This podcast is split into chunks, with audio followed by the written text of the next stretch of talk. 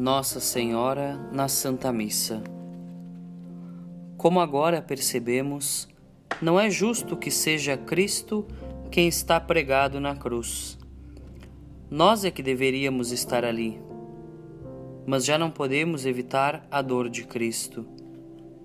Quereríamos despregá-lo, quereríamos ser gigantes para deter e fazer calar a massa louca que vocifera e se agita insultando o nosso Deus que morre.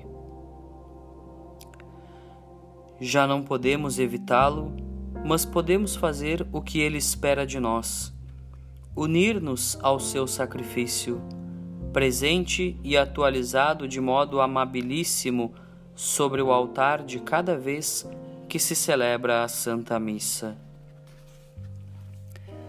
A fé ensina-nos que a Santa Missa e o sacrifício do Calvário são o mesmo e único sacrifício.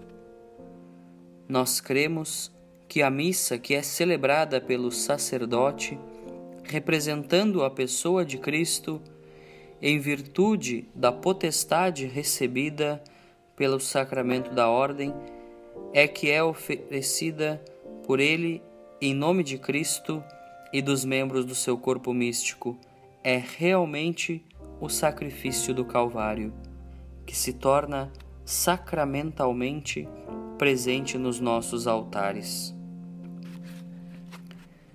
A Santa Missa situa-nos ao pé da cruz. Tornamo-nos contemporâneos do acontecimento do Gólgota e podemos fazer como a Virgem, consentir, oferecer-nos com Ele, oferecer toda a nossa vida os nossos pensamentos, desejos, afetos, ações, amores em identidade com os mesmos sentimentos de Cristo Jesus, pois isso é o que significa participar. Foi uma surpresa muito gratificante para mim deparar com estes parágrafos do fundador do Opus Dei. A primeira devoção mariana, gosto de vê-lo assim é a Santa Missa. Todos os dias, quando Cristo desce às mãos do sacerdote, renova-se a sua presença real entre nós, com seu corpo, com seu sangue, com a sua alma e com a sua divindade. O mesmo corpo e o mesmo sangue que ele tomou das entranhas de Maria. No sacrifício do altar, a participação de Nossa Senhora evoca-nos o silencioso recato com que ela acompanhou a vida do seu filho quando andava pelas terras da Palestina. A Santa Missa é uma ação da Trindade, por vontade do Pai, com a cooperação do Espírito Santo, o Filho oferece-se em oblação redentora. Nesse insondável mistério, percebe-se como por entre véus o rosto puríssimo de Maria, filha de Deus Pai, mãe de Deus Filho, esposa de Deus Espírito Santo. O trato com Jesus no sacrifício do altar traz consigo necessariamente o trato com Maria, sua mãe. Quem encontra Jesus também encontra a Virgem sem mancha como aconteceu com aqueles santos personagens, os reis magos, que foram adorar Cristo. Entrando na casa, viram o menino com Maria, sua mãe. Mas a vida sobrenatural é rica e variada. Há outros momentos em que chegaremos a Jesus se passarmos antes por Maria. A nossa oração à Santíssima Virgem converte-se assim num itinerário que, pouco a pouco, nos vai aproximando do coração amabilíssimo de Jesus Cristo. Se participarmos do sacrifício da missa em estreita união com a Mãe de Deus, contando com seu exemplo e a sua ajuda, estaremos atualizando o nosso poder corredentor é celebrando ou assistindo convenientemente a Santa Missa que mais servimos a Deus, à Igreja e ao mundo. Vale a pena, pois, que nos disponhamos a isso, que recorramos à Virgem procurando identificar-nos com os seus sentimentos, a fim de nos identificarmos antes com os de Cristo. Os que não são sacerdotes desconhecem a alegria que dá subir ao altar pela mão da Mãe de Deus, nossa Mãe. Nós, presbíteros, que somos Cristo no altar, não saberíamos o que fazer ali sem Maria. Estaríamos rodeados de um grande vazio, de uma solidão tão absoluta que nem mesmo o próprio Jesus a quis para si no Calvário pois ele quis que a sua mãe estivesse ali. Ao lado do sacerdote que atua no altar na pessoa de Cristo, encontramos, portanto, a Virgem Santa. Maria agora já não chora. Agora invadem-na a alegria e a glória do céu.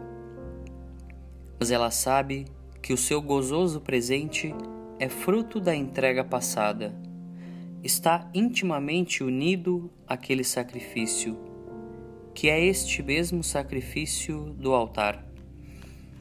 Assim, a Virgem consegue também que cada um de nós se encontre bem inserido, cada dia melhor, na ação redentora de Cristo e da Igreja inteira levada a cabo na missa.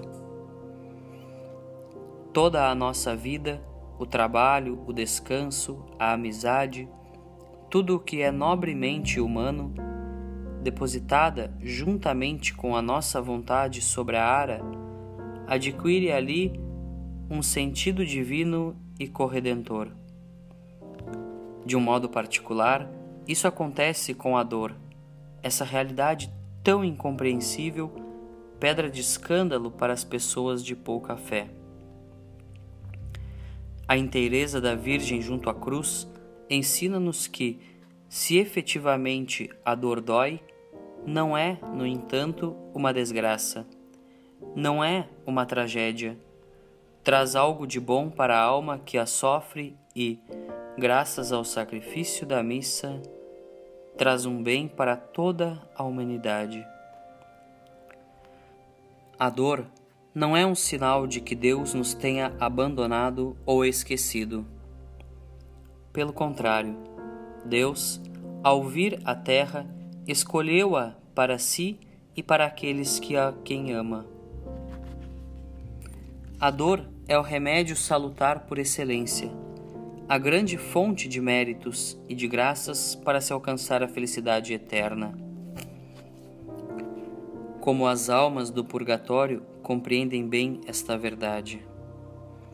Despojadas da opacidade deste corpo ensombrecido pelo pecado, desfrutam de um conhecimento muito mais lúcido do que o nosso acerca das coisas e dos bens do espírito. Conforme afirmam teólogos autorizados, sofrem mais do que os que mais sofrem na terra, e, no entanto, não trocariam os seus sofrimentos pelos maiores prazeres deste mundo. Sabem que a dor as purifica e as aproxima mais e mais de Deus, do céu, e experimentam por isso, juntamente com a dor, uma grande serenidade, radicada na sua esperança certa. Sabem que a dor passa, pois só no inferno é que ela é eterna sabem que, depois da dor, hão de encontrar uma alegria sem sombras, a felicidade para sempre. Tenho repetido milhares de vezes, dizia Monsenhor José Maria Escrivá, porque penso que estas ideias devem estar esculpidas no coração dos cristãos. Quando não nos limitarmos a tolerar, mas amamos a contradição, a dor física ou moral, e a oferecemos a Deus em desagravo pelos nossos pecados e pelos pecados de todos os homens, eu vos asseguro que essa pena não acabrunha. Não se carrega já uma cruz qualquer. Recobre-se a cruz de Cristo, com o consolo de que é o Redentor quem se encarrega de suportar o peso. Nós colaboramos como Simão de Cirene, que, quando regressava do trabalho na sua granja, pensando num merecido repouso, viu-se forçado a oferecer os ombros para ajudar Jesus.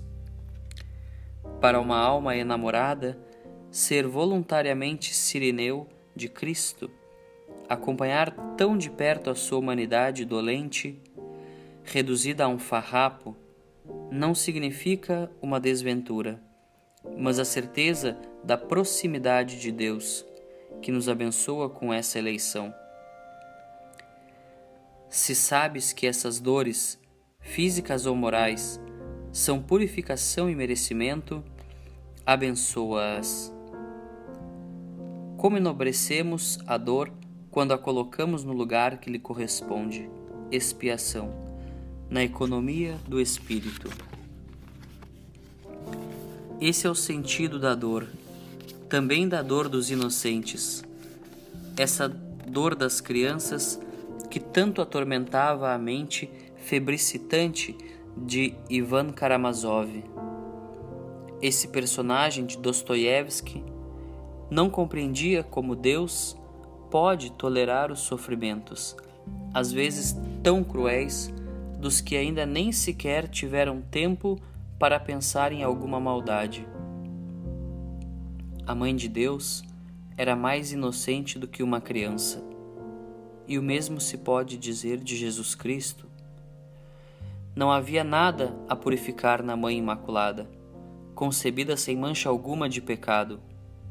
E, no entanto, Deus quis dar-lhe a maior de todas as dores que ela assumiu por inteiro. Não pensava em si mesma, mas somente na humanidade que necessitava de redenção. Nós merecemos a cruz. Por que então nos queixamos tanto dela? Vamos viver bem, cada dia melhor, a Santa Missa. E se contemplarmos com frequência Jesus e a sua mãe no Gólgota, se compreendermos um pouco da profundidade desse mistério, sentir-nos-emos felizes ao participar da dor. Seremos fortes, seremos corredentores, viveremos intensamente a missa sacramental e aquela outra missa que se prolonga durante todo o dia, quando concentramos tudo o que fazemos em torno do sacrifício do altar.